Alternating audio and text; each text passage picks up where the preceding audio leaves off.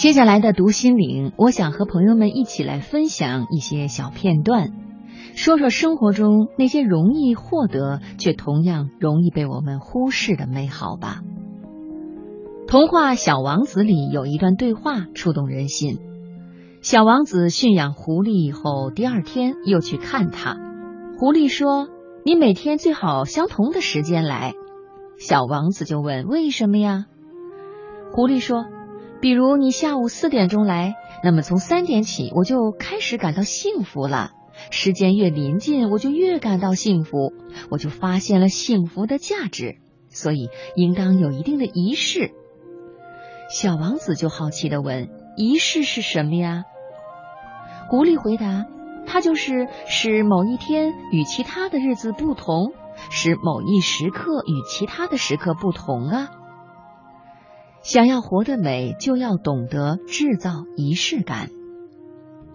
仪式感对于生活的意义在于，它能够唤醒我们对内心的尊重，因而去尊重生活。”一对夫妻结婚二十年了，依然恩爱如初。因为每逢重要节日，丈夫都很会制造仪式感。今年妻子过生日那天，丈夫变出了一个玩具老鼠，送给属鼠的妻子。妻子愣在那里，一脸的惊讶。丈夫说：“你掀开左耳朵看看。”妻子说：“哇，一百块钱。”丈夫说：“那你再掀开右耳朵看看。”哇，又是一百块钱！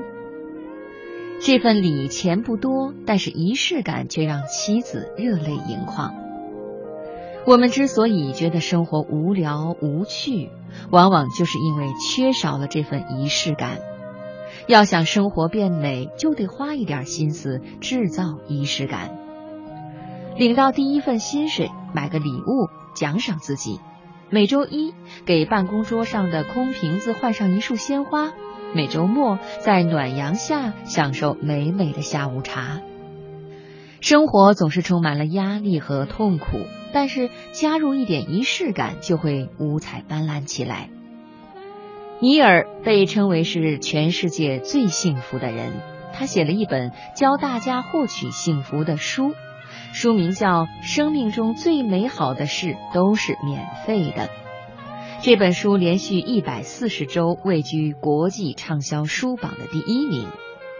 里面写到，遗失好久的东西，在最不经意的时候却找到了它。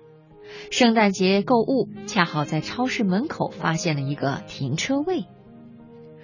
当你读到这些美好的片段时，你是不是也会会心一笑呢？因为这样的美好，我也曾经有过。穿起旧衣服，哎，摸摸口袋，发现了五十块钱，好开心。去超市，发现喜欢的零食在搞促销，感觉极妙。刚到楼下，电梯就来了，好像专程来接我的，满心欢喜。